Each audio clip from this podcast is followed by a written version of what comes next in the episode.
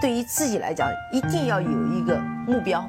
一个企业，它真的要对什么人负责任？嗯，要对社会负责任，嗯，对员工负责任，对股民负责任。这个三个责任，一个国家的发展，实体经济是永远是是顶梁柱。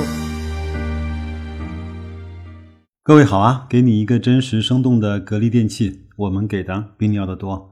今天啊，我们再把我们的注意力转回来，从纷纷扰扰的市场波动和从严峻的疫情中拉回来，我们还是要聚焦到我们所研究、所持有的格力电器。我们来听一下在上一周播出的对话节目。那期节目呢，就是在珠海录制的，就是在格力的家门口。那也请了三个在中国制造业比较有名的老板，一个是董明珠，一个是振华重工啊，一个是中科曙光。一个代表了机械制造，一个代表了港口的这些重工业自动化，一个代表了我们在中国现在计算机服务器芯片以及大型的计算设备，包括国产化的一些计算设备的一些呃生产制造商。那我呢也是有幸有一次机会在合肥参观过中科曙光的一个实验室，也看了他们整个国产化的一些设备，还是非常的不错的啊。对话栏目呢，每年的年初啊，都会聚焦我们中国的制造业。董明珠董总呢，也是这个栏目的常客啊。那我们还是要重新回到我们中国的制造业，因为我曾经在一期节目里面讲过，制造业在我来看是一个国家强大。几乎是唯一和必须要经过的道路和路径。那我们就闲话少说，各位听节目吧。如果听完节目之后有一些什么样的感想和想法，欢迎在节目的留言区告诉白老师。那就这样，祝各位投资愉快，平平安安的。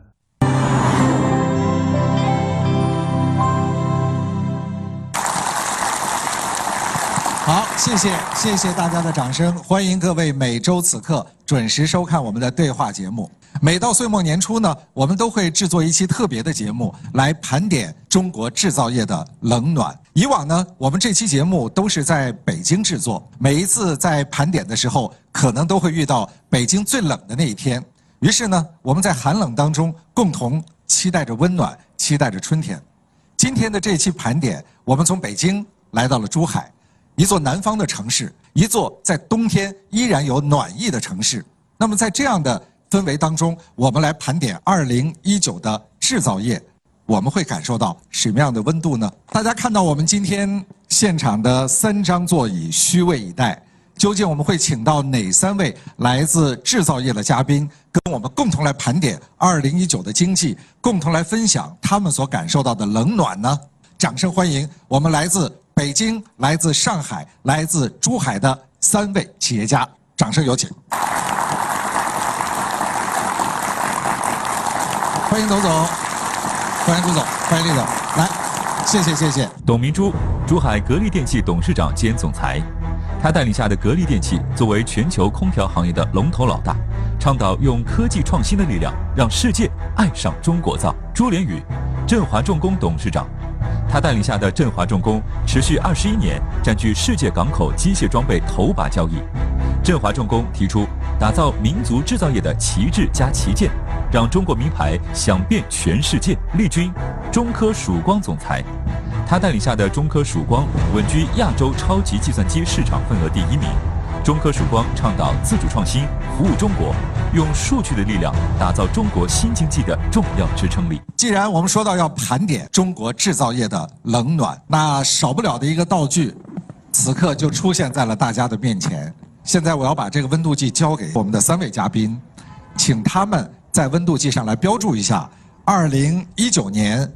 你们所感受到的制造业的温度，三位的温度已经设定好了。马上我们来揭晓三位所感受到的二零一九年中国制造业的温度指数。我这个调了一个零度的温度，这也是本人的切身的感受。因为在二零一九年，像我们曙光这样的科技类的这个制造企业啊，的确感受到了一种刺激，就宛如。呃，大家可能尝试过这个冰桶挑战哈，这个一桶冰水混合物从天而降，非常刺激。嗯，而这个冰水混合物的温度就恰恰是零度，这也就是我们二零一九年我的感受。哦，我选的呢是十度，十度啊，由北到南温度渐渐升了。今年从国家来说，对实体经济、对制造业有了一些政策上的支持。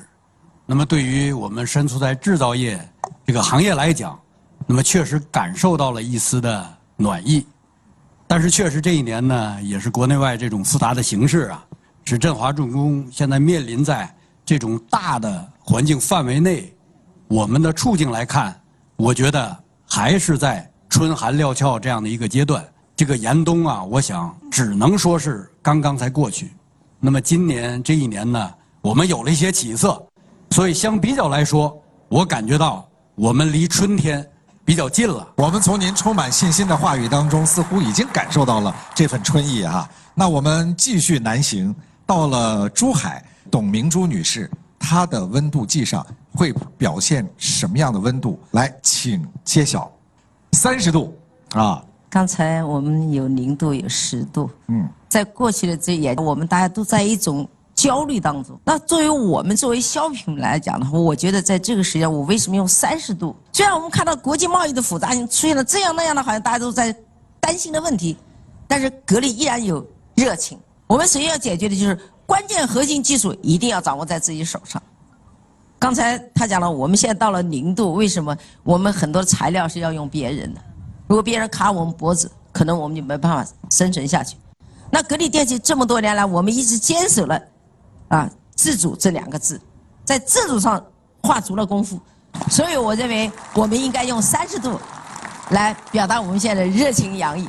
哎，我们现场呢，大家也用热烈的掌声来回应了您三十度的高温。谢谢三位，刚才跟我们通过温度计来展现你们在过往的这一年对整个外部经济环境和内部发展过程当中的最切实的感受。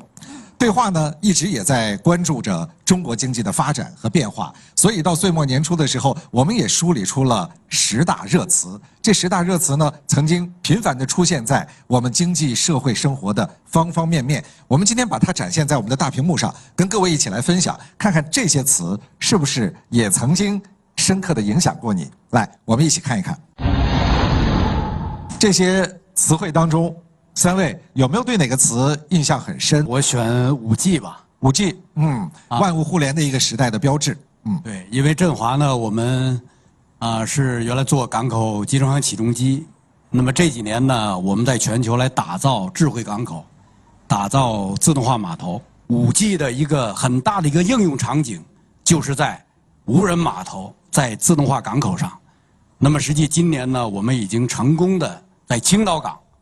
实施了五 G 的技术，就作为第一个投入商业运营的自动化港口。那么五 G 的技术呢，应该说中国在这方面是引领是超前的。同时在海外呢，我们也在今年的瑞士的世界通信大会上，我们也集成了几家企业，就发布了全世界智慧港口的白皮书。那么应该说，五 G 的到来给振华这样的重工企业。给我们为全球提供我们人工智能的解决方案，打开了一扇更大的窗户。所以我选五 G，同样也是热度相当高的一个词。厉总在我们身后的十个词汇当中，对你们行业而言有影响力的词会是哪一个？我想这一年当中，呃，我有很多上市公司的董事长啊、总经理，很多朋友啊，呃，大家坐在一块儿谈的一个经常的话题，都是这一家。呃，资金紧张，好像我记得那个时候，马云说，有一天里头好几个人跟他打电话借钱。如果我没记错的话，他是说有五个人给他给他借钱，在一天当中哈。对。所以这个好像映照出了二零一九年很多人日子过得不太如意。所以呢，我就思考这个问题啊，这个贸易战的确对中国的制造业产生了这样的阵痛。但是我觉得这个痛定思痛啊，核心的问题还是中国企业缺乏核心技术、低水平的重复，我处于这个产业链的低端或者价值链的低端，所以在这样的情况下，呃，我觉得这个贸易战似乎打醒了很多人，打醒了很多企业的这个管理者。那么在这样的情况下，中国的企业。我觉得只有一条路可走，啊，这个自主的这个创新，从低端走向高端，走上高质量发展的道路。董总，在这十个词当中，如果还要说量身定做的话，我觉得高质量发展真的挺像是格力正在走的这条路。这十个选择里面，我觉得它互相都有相关的关系。那这个关系最后还是回到第一点上来，要高质量发展，我们这些问题就都不是问题了。都能够迎刃而解。对，如果我们具有了高质量发展，我们具有能够改变世界的这种能力的话，何需要我们来提更大规模减税降费呢？所以要从根本上来解决问题，还是要从高质量发展入手。啊，只有这样解决问题，我觉得我们才不受制于其他九项给我们带来的困境。确实，像您说的，高质量发展是目前中国经济发展当中的一个主旋律，而我们总书记提到的三个转变，实际上也是推动高质量发展的一个战略的步骤。那接下来，我们特别想在现场考验一下三位企业家，考验呢将会围绕着你们三个转变到底如何做这样的一个考题来进行。所以我们现在要进入的第一个考题呢，就是从中国制造到中国创造。创新是引领发展的第一推动力。虽然中国制造总量已连续多年稳居世界第一，但大而不强，始终是中国制造难以回避的痛点。今天，通过要素投入驱动的传统增长模式已经难以为继，而通过创新驱动发展已经成为中国制造继续增长的迫切要求。那么，从中国制造到中国创造，现场三位中国制造领军者又能提供出怎样的创新力样本？让我们拭目以待。我们可以从很多的维度来理解创造，比如说产品的创造，或者是模式的创造，或者是管理的创造等等。那么，在三位你们的心中，对自己企业的自主创造力会打出几颗星呢？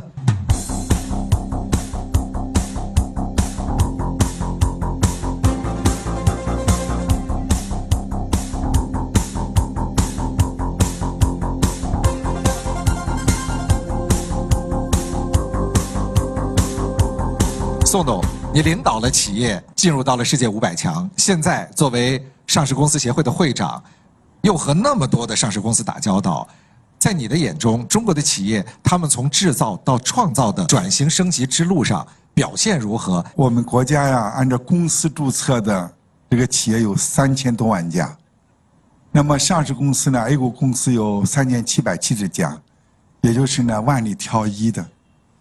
嗯，那么从万里挑一的这些上市公司呢，我觉得他们在制造到创造里边呢，嗯，大部分都是走在前边的。呃，其中这三位呢，他们也都是上市公司，说一会儿你看看他们贴的厅一定是很多的。一定很多哈。是的，你猜测一下，最多可能会贴到几颗星？我在想他们在那贴的时间，嗯，我看呢，董总贴了五颗星，嗯，这两个男士呢。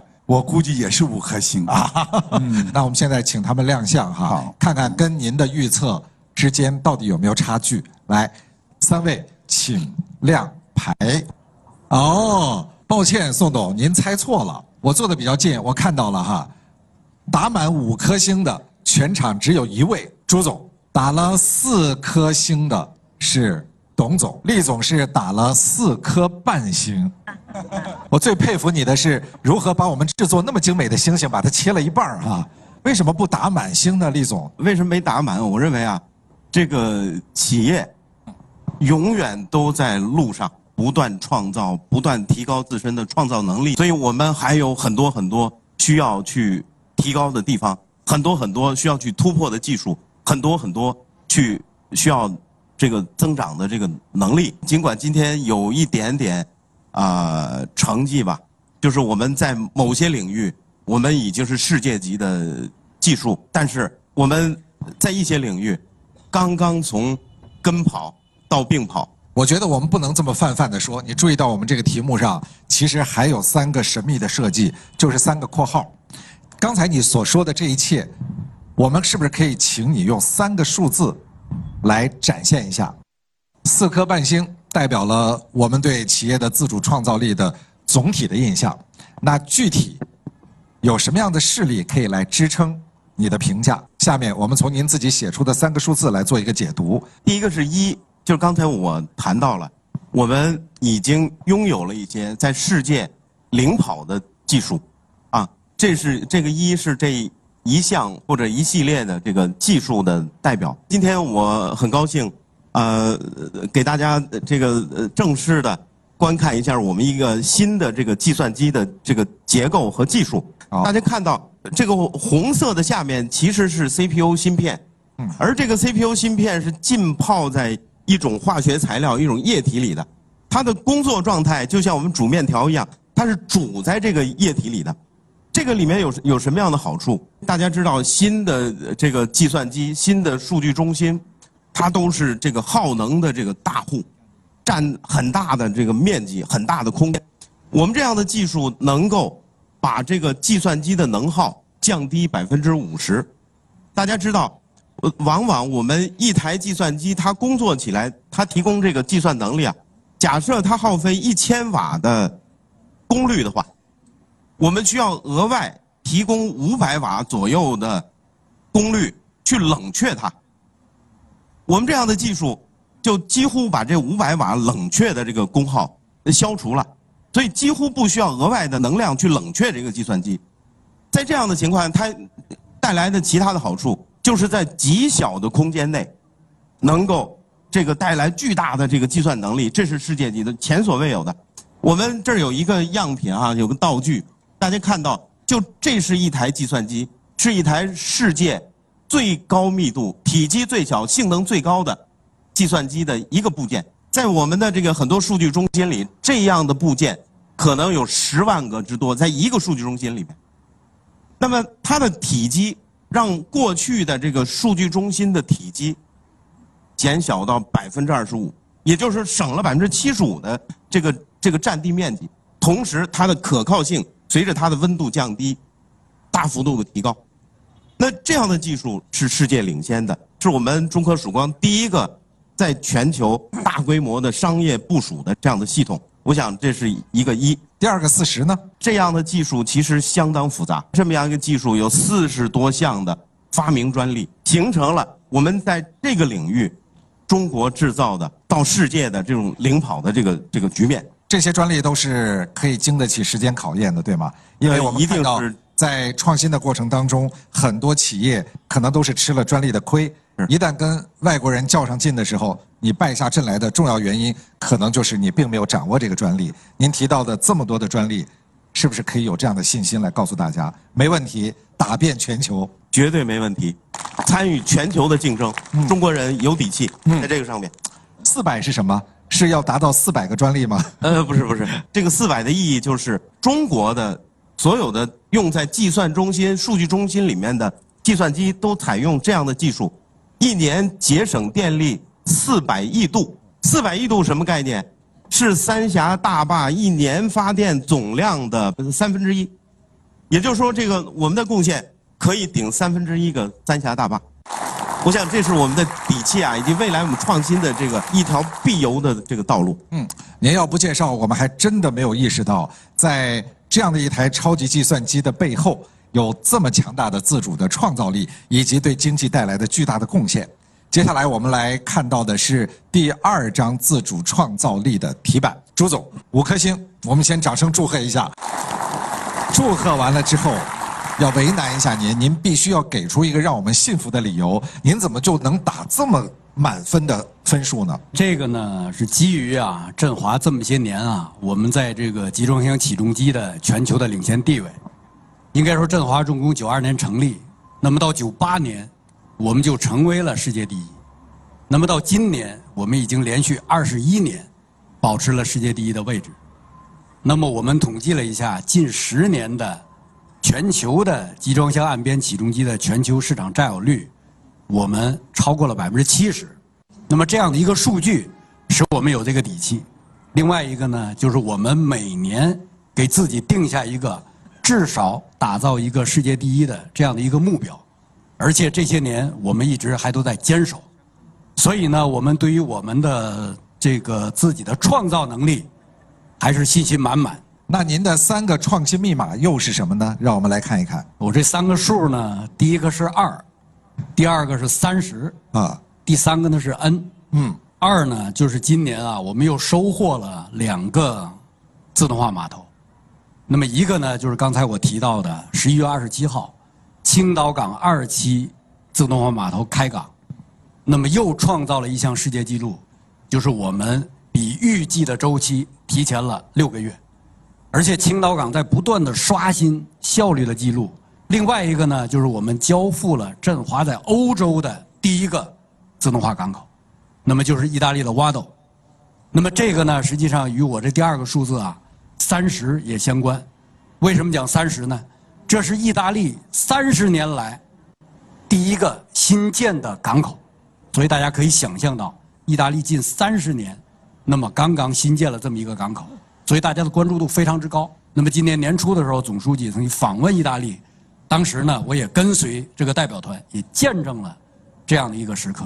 所以当时我们感觉到，这实际也是我们在“一带一路”倡议下的一个非常好的一个捷径。接下来我们来看一看董总亮出他的自主创造力的星牌。刚才看到了打了四颗星，我们大家都觉得你应该打五颗星，但为什么这么谦虚呢？那我觉得这个创造是没有止境的。刚才听了两位讲，我觉得挺振奋的。说我们在不同的行业都是成为一个领先这个行业的领先者，这是值得骄傲的。那格力也一样，我们在这个行业是领先的，啊，我也可以打一个五颗星。但是我觉得，当你觉得你已经满的时候，你就可能真的失去了方向。所以我觉得我们还是要留有一定的空间。何况让我们自己来看，一个企业也好，它的发展过程当中，它会遇到不同的时期、不同的挑战。所以我不愿意把它打成满分。啊，首先我讲的第一个就代表了我们格力电器在空调是走在了世界领先的地位。所以这个第一是代表着世界领先。嗯对对对。呃，但是呢，呃，并不是说你领先了就永远领先。对。那比如像我们这个，应该是我们放的是一个气悬浮的。那我们在这个过程当中，不断的创造新的技术来替代我们过去的消费模式，同时我们通过技术的升级，把产品一代一代的把它淘汰掉。啊，所以我们才可以敢这样说啊，你的空调在世界领先。但是我们现在已经不是一个空调了，那我们冰箱、洗衣机、生活电器。啊，全覆盖，目的是什么？就为了迎接这个新的一个消费时代，啊，智能时代。那你就要有足够的能力去储备你的技术，所以这里就是一个没有止境的。所以我们在领先的同时，我们一定要意识到，等待着我们是要有超越的本领。所以这个神秘的数字二代表的是超越。对你一定要有超越的本领。那么你想实现一二两条，其实第三个就问题就出来了。第三个更重要的是你的人才，你的人才如果没有的话，那你第一、第二，你就不可能持续。所以回归到讲，我们讲自主创造力，最后回归到还是人才的储备和人才的培养。那所以我觉得第三个就是我讲的人才和持续这两个观点。所以格力电器这么多年来，我们为什么一直找了一个跟自我过不去的一个方法？那就是说我可以用一点钱，很快的引进几个人才。或者我很快去买一点技术，那我马上就可以做起来了。但是它可能失去的是可持续性，啊，可能今天你是领先者，但是因为你的技术是别人来支撑的，那你不可持续。所以真正有自主创造力的，他最能够展示的就是说，一定有强大的人才储备和他的持续竞争力。哎，我觉得董总刚才说了一句特别通俗易懂的话，就是我们要持续的创造，究竟是出于什么样的原因？那就是要有跟自己过不去的那种勇气和担当，所以我是不是也可以请另外两位嘉宾也补充一句这样的接地气的话？让你们从制造到创造的动力是什么？从制造到创造，我觉得容忍失败，要有信心，要有决心，嗯，更要有耐心。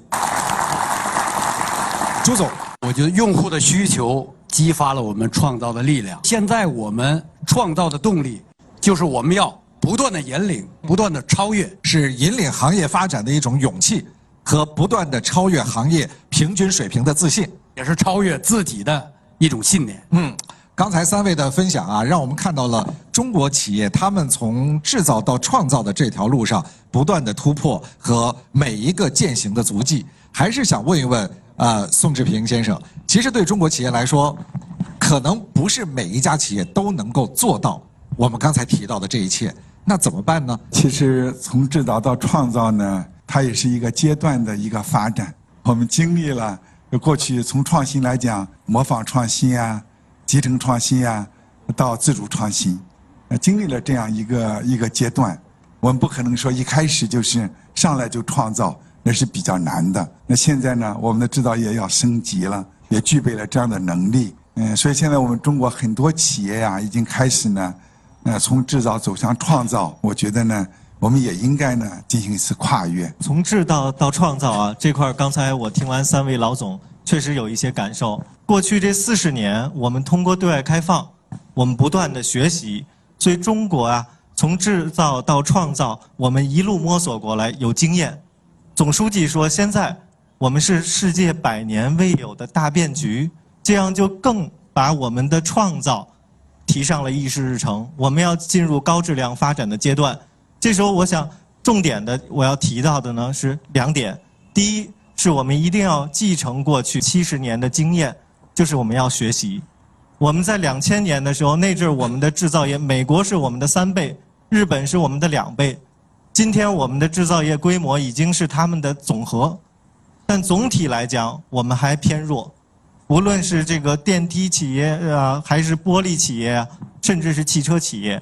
我们还有很多需要向他们学习的地方，这样未来面对西方的可能一定程度上的技术的博弈或封锁，我们更要开起门来，把他们请进来。我们要学习。第二，我们要尊重企业家的精神，一定要搞好激励。一方面是国有企业对国企高管的激激励，第二呢是对民营企业家这种创新能力、个人财富的保护。我想这个是从制造到创造。两个呃基本的需要我们提供的政策的空间。我原来呢在呃传统的汽车行业做了十几年，我们搞了几十年还是远远落后于世界呃最先进的水平。我们是个汽车大国，但是个不是个汽车强国。但是呢，在一五年我们呃出来以后呢，我就觉得在这个新能源智能汽车行业，我们的创造的机会来了。因为传统汽车行业，我们中国一直制造，真正在传统汽车行业里边，我们可以通过创造来领先世界的机会其实极少，特别是围绕发动机、变速箱这一块。但是呢，在新能源智能汽车，我觉得我们创造的机会特别大。不管是纯电动的汽车、自动驾驶，可以说在性能上，从那个呃智能座舱、导航各方面都做得比他们好得多。那么，所以我们认为呢，我们这个叫做换道。呃，有些时候呢，我认为弯道超车是不大可能的。如果我们继续在传统汽车公公司呃这个行业做制造呢，是个弯道是翻车，呃，只能换一个赛道。就在这个纯电动这个智能汽车方面呢，我们是不同的一个赛道。我们有机会这个在这个创造上做成产品，来帮助我们的用户来感受一个不一样的新能源智能汽车。刚才是我们进行的第一轮的考验，而第二轮的考验。将会围绕着三个转变当中的第二个转变——速度到质量的转变。改革开放四十年，我们创造了中国经济高速增长的奇迹。中国借助改革红利，一跃成为全球第二大经济体、全球第一的制造业大国。但是，有数量没质量，却成为中国制造长期以来被人指摘的痛点。那么，今天当我们要从解决有没有到解决好不好，要从低端制造业。走向高附加值制造业的时候，现场三位中国制造领军者又能为我们提供出怎样的高质量发展样本？让我们拭目以待。大家都可以看到，在过去改革开放四十年的进程当中呢，我们中国创造了世界为之惊叹的经济增长的奇迹。而在这个奇迹的背后，其实越来越多的人也在思考，到底什么样的路径才是破解？大而不强的困境，所以我们第二个考核呢，围绕着我们的质量提升力而展开。当今天的中国成为了世界第二大的经济体，成为了全球最大的制造业大国的时候，三位，你们对各自企业所拥有的质量提升力有什么样的一个判断？跟刚才的要求一样，除了贴上几颗星之外。还可以告诉我们一些支撑这几颗星的特殊的数字，作为解读它的密码。宋总要不要利用这个时间再来给我们开篇破题一下？从速度到质量，其实过去我们主要解决的有没有，现在我们要解决好不好。像咱们讲到格力，过去我们家里的电器啊，我们去那个时候呢，这个不可能是呃要求水准特别高的一些家庭电器，但现在呢，可能我们的要求的水准比较高。嗯，这就是人们生活的需要啊，也提出这样的一个质量要求。同时，从我们的环境啊，呃，包括要素的消耗啊等等这些方面，我们也到了这样一个阶段。因为我们的工业的发展，现在不可能依赖过去的那种传统的那种低成本呀，嗯，或者是那种环保的付出啊，嗯，等等这些，也需要呢我们比较节约型的吧一种发展。这我觉得现在这种质量。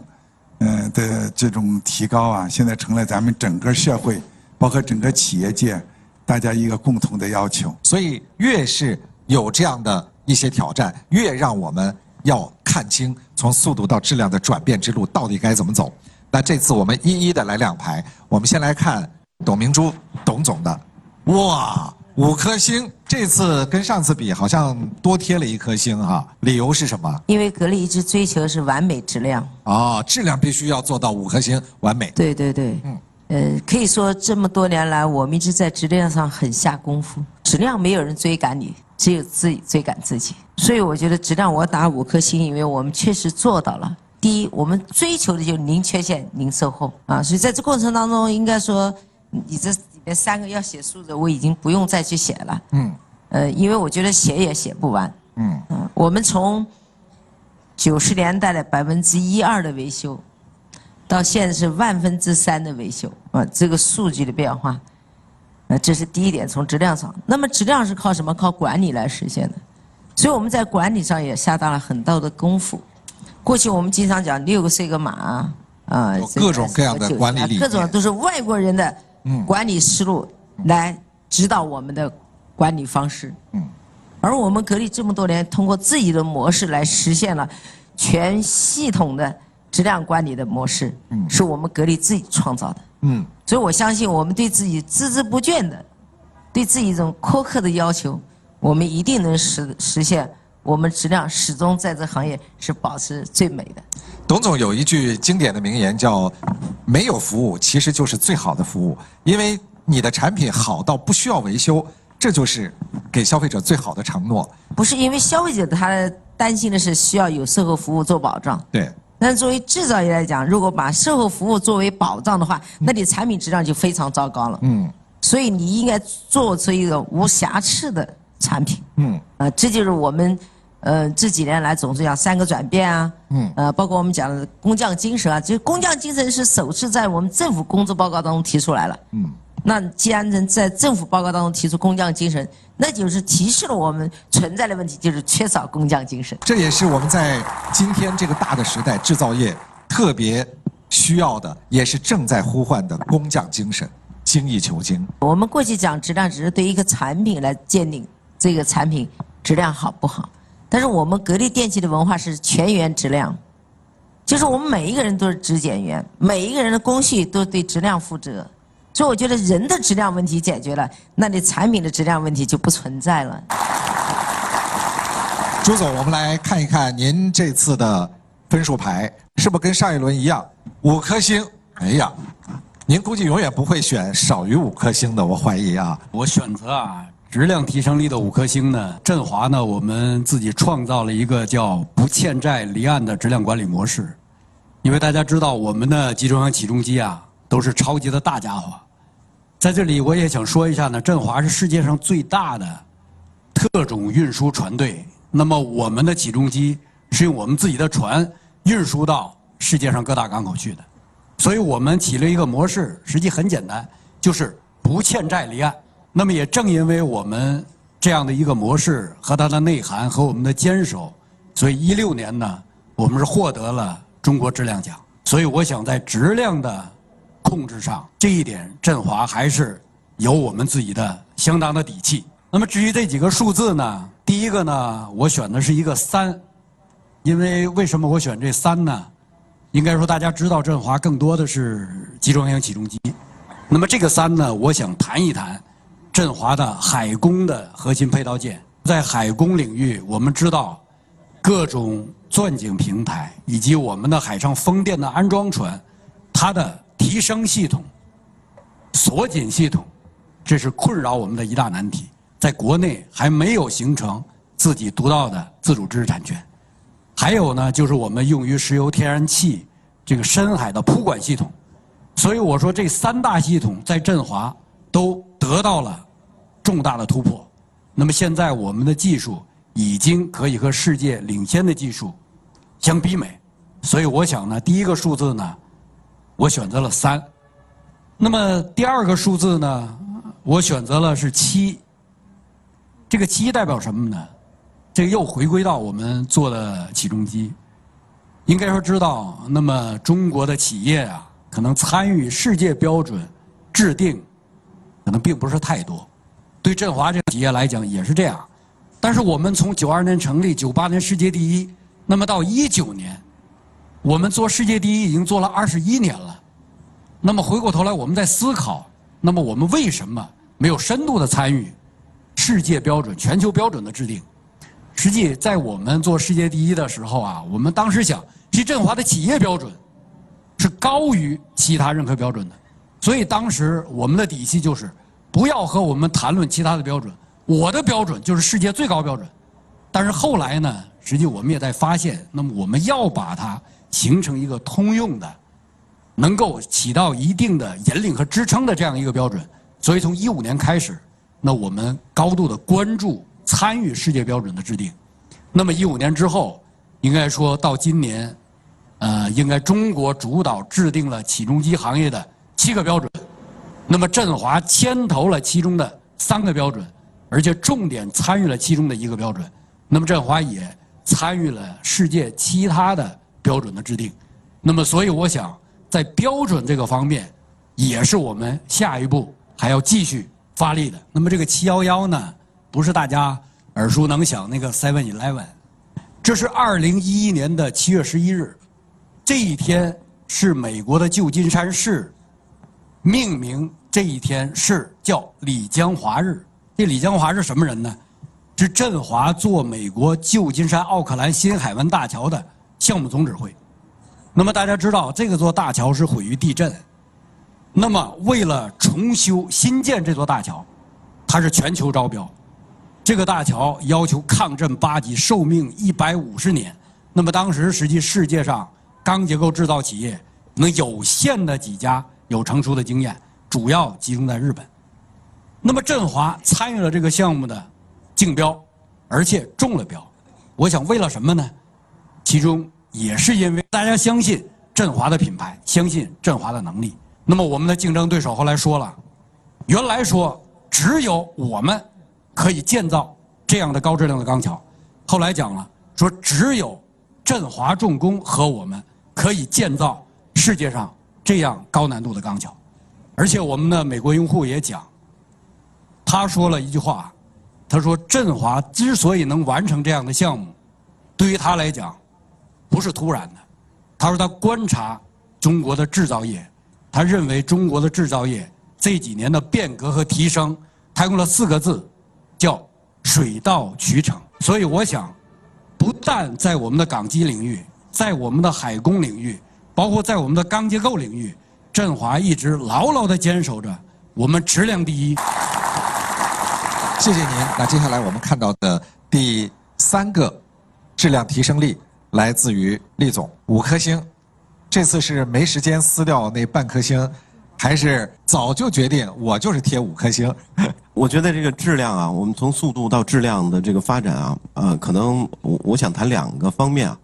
一个方面是指企业的这个质量。大家都都知道啊，这个这个质量是什么？质量等于密度和体积的乘积。从个企业的角度看啊，呃，我我们过去很多领导啊，都说我们要把这个企业做大、做强，做大在前，做强在后。那其实这个企业的大和强，就是和这个质量后面那两个因素可以对应起来。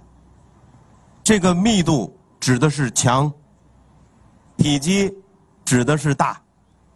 所以我想呢，我呃，从我们现阶段这个中国企业的发展这个道路来看啊，先做强，之后做大，至少是我们这种科技企业的一些一些思路。我想我们在之前坚持这样以强逐步壮大的这样的这样的发展思路，可能也是这个中国企业在未来，特别是一些。啊，现在还处于产业链的低端等等这样的企业未来的一一种思维方式。那第二，我想我我们谈到的这个质量，那可能是我们的产品的质量、服务的质量。我为什么这个打了五颗星呢？呃，其实这个质量啊，我们在这个曙光这个企业，所有人一致的思维，这个质量是我们的脸，我们要去见人，一定要有脸。所以也是呃，二十年如一日，这个真抓实干，在这个品质上面要有极高的这个这个水准。为什么呢？大家知道，我们的一台通常的这个大型计算机啊，可能那个部件有数万个。然而，这个大型计算机的稳定可靠工作，能够算出一个结果的前提。是这个几万个部件在数小时的时间里面，不能有任何一个瑕疵，任何一个损坏，否则一道数学题是解不开的。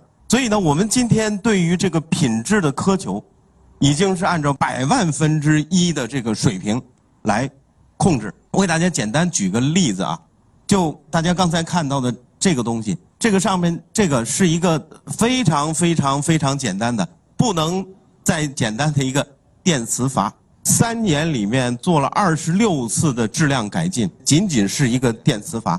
同时呢，在这个方面，我们这样的技术，今天我说我们是全球首创，其实这是就是未来世界的标准。我们在这个中间的这呃近些年啊，我这个第二个数字是个十九，这个十九就是我们为主制定的或者参与制定的。国家和国际标准有十九项之多，最后一个数是二百。我举个例子，我们在北京的为这个国庆阅兵准备的一套大型的存储系统，它的存储容量有两百 P，大家就理解，一个中等城市的所有的数据放在一起也不到两百 P，这么大一个系统，它的可靠性要达到百分之九十九点九九九，不能产生任何的问题。我想这。也就是我打了五个星的原因。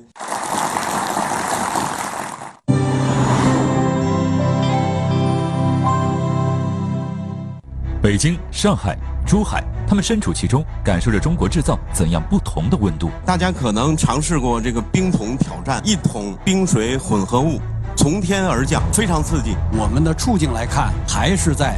春寒料峭这样的一个阶段，大家都认为冬天会冻死人，可是大家忘了一点，天热也会热死人。超级计算机、港口机械、空调，它们代表中国制造如何走向世界舞台的中心。我们用了三十年的时间，打破了这个壁垒，我们的技术已经是世界领先的水平。格力空调可以说在世界上做的是最好的，要向自己。提出了严格的挑战，它就是一种自我革命。我们做世界第一已经做了二十一年了，不要和我们谈论其他的标准。我的标准就是世界最高标准。从制造到创造，从速度到质量，从产品到品牌，中国制造如何实现高质量的蜕变？容忍失败。坚持有耐心，是中国很多企业未来需要共同的、要共勉的。质量没有人追赶你，只有自己追赶自己。用户的需求激发了我们创造的力量，企业自身的积淀给了我们创造的基础。对话，邀请中国制造领军者共同探秘高质量发展的创新样本，敬请关注。接下来我们要进入的是今天针对三位。企业家的第三轮考核，从产品到品牌。过去很多年，当我们中国制造的产品营销世界的时候，在外人眼里都是统一的一个认识符号，那就是 Made in China。我们通过大量的贴牌、代工、低端产品走向世界，而对于世界品牌的塑造却是凤毛麟角。今天，当我们呼唤品牌强国战略的时候，从产品到品牌，现场三位中国制造领军者又能为我们提供出怎样的品牌塑造样本？让我们拭目以待。我们现在同样请三位在我们准备的品牌影响力题板上贴上几颗星，代表着你们对自己产品的品牌影响力的认可。在过去很多年，当我们中国制造的产品行销世界的时候，世界对于这些产品只有一个认知，可能是比较模糊的认知，就叫 Made in China。他不知道这个产品到底拥有什么样的品牌。可是今天，越来越多的中国企业，他们在从产品到品牌转变和升级的道路上，已经做出了自己的贡献和努力。那么今天到场的三位企业家，他们各自会给自己的品牌影响力打几颗星呢？马上为各位来揭晓。这一轮呢，我们从最先完成的厉总开始，四颗星哦，五颗星啊。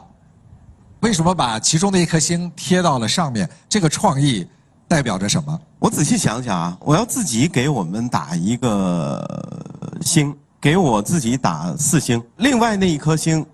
是这个地球对面送给我们的。曾经，这个我们这个曙光啊，作为一家纯粹的中国企业，嗯，在这个大洋的彼岸，是鲜有知名度的、鲜有品牌的。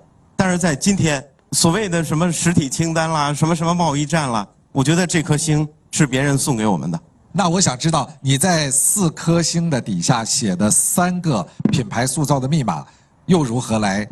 解读你们的品牌故事。我想，我这个十、二十和三十，代表着三个小的故事吧。这个十，刚才大家看到的，我们这个液体相变蒸发冷却技术，花了十年时间的研发。因为有十年的坚持，这一项技术从十年之前就有它的原型，到今天才有大规模的商业应用。这一项技术给我们的这个品牌增添了无数的这个光环。第二个是二十，在之前啊，有很多人说中国的信息产业有很多很多的不足，特别是在芯片、在半导体，我想也是这一年里面大家非常关注的问题。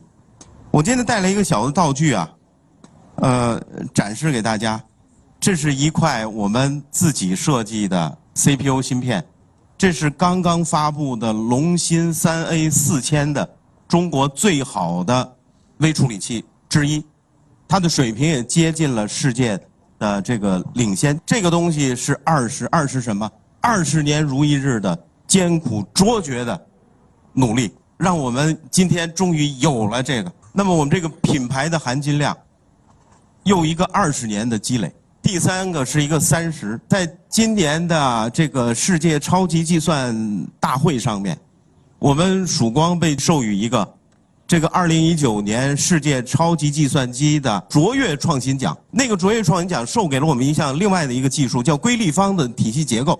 那个结构呢，看起来就是一个玻璃房子，是一个玻璃壳子，里面有个计算机，让我回想到啊，八十年代大型计算机是欧美对我们禁运的那样的状态。我们辗转购买了一台国外的计算机，这个合同里面写明，这台计算机要被一个玻璃房子隔离起来，中国人不得进入。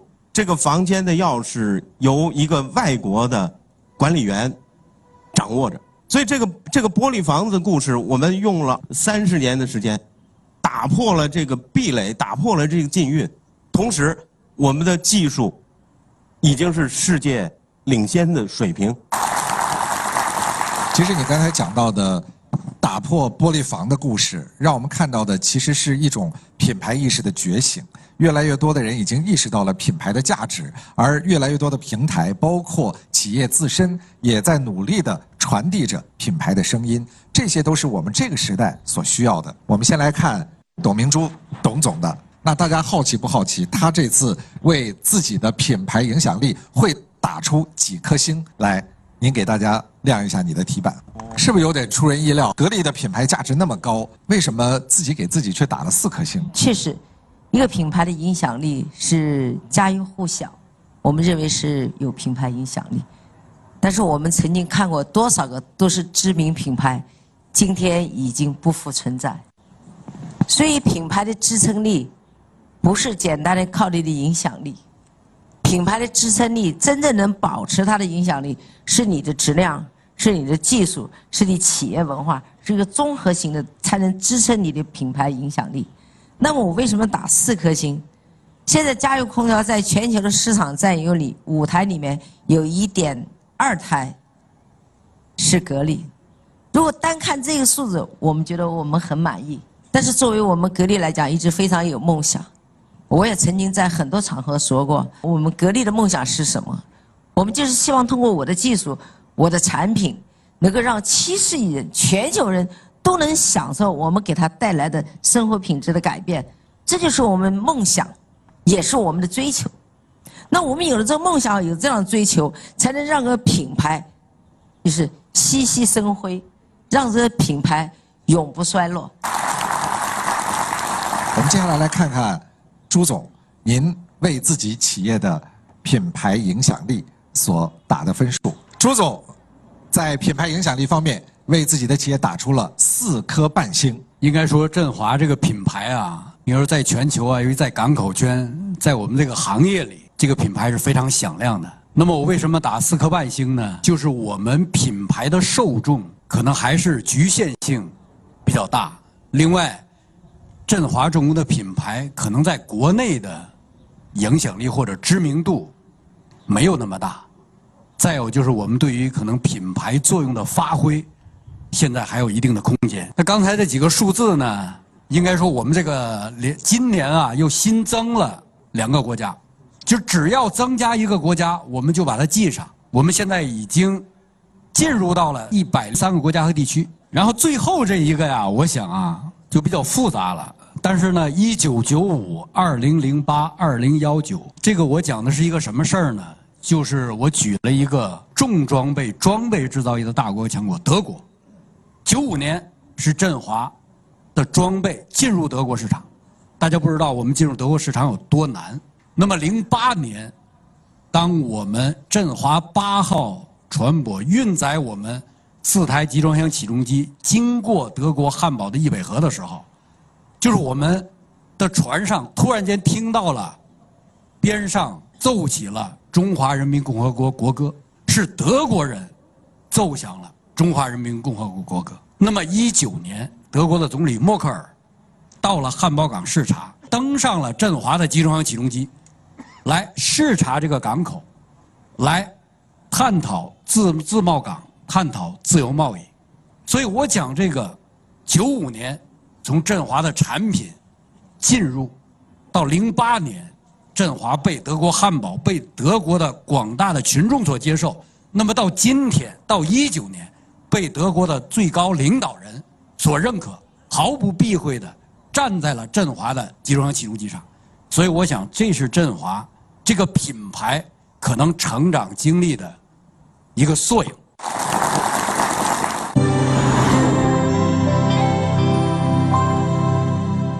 欢迎各位继续收看我们的对话。对话由内敛乾坤参悟天地的内参酒为您特别呈现。当今天我们在关注二零一九经济发展形势的时候，越来越多的人当然也希望能够让二零二零年的春天更早一些来到。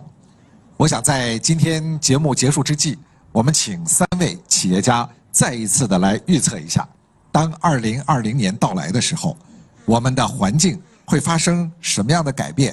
我们感受到的温度又会有什么变化？从我身边的董总开始看起，二十五度，二十五度。为什么用二十五度？我们以后的竞争会更加激烈，但在这过程当中，我们做好了充分的准备。所以我认为，二零二年我们应该是一个春光明媚的天气。朱总，您是大概十七度，十七度。我相信，制造业的春天会来了。那么对于振华来讲，我们也对二零二零年。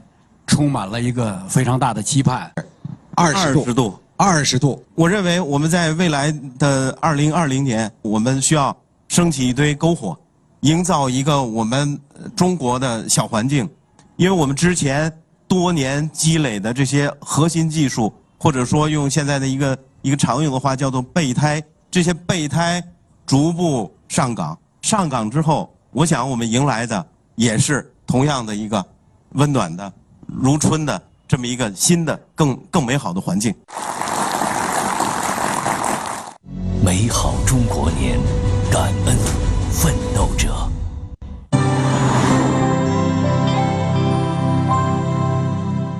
欢迎各位继续收看我们的对话。对话由内敛乾坤参悟天地的内参酒为您特别呈现。不久之前，国际货币基金组织再次调低了2020年世界经济增长的预期，但是在别人眼中的寒冬里，我们却感受到了满满的暖意。这是来自于中国制造的一份力量。我们愿意带着这样的一份力量前行，因为明天就是春光明媚、春暖花开。谢谢各位关注本期对话，下周同一时间再见。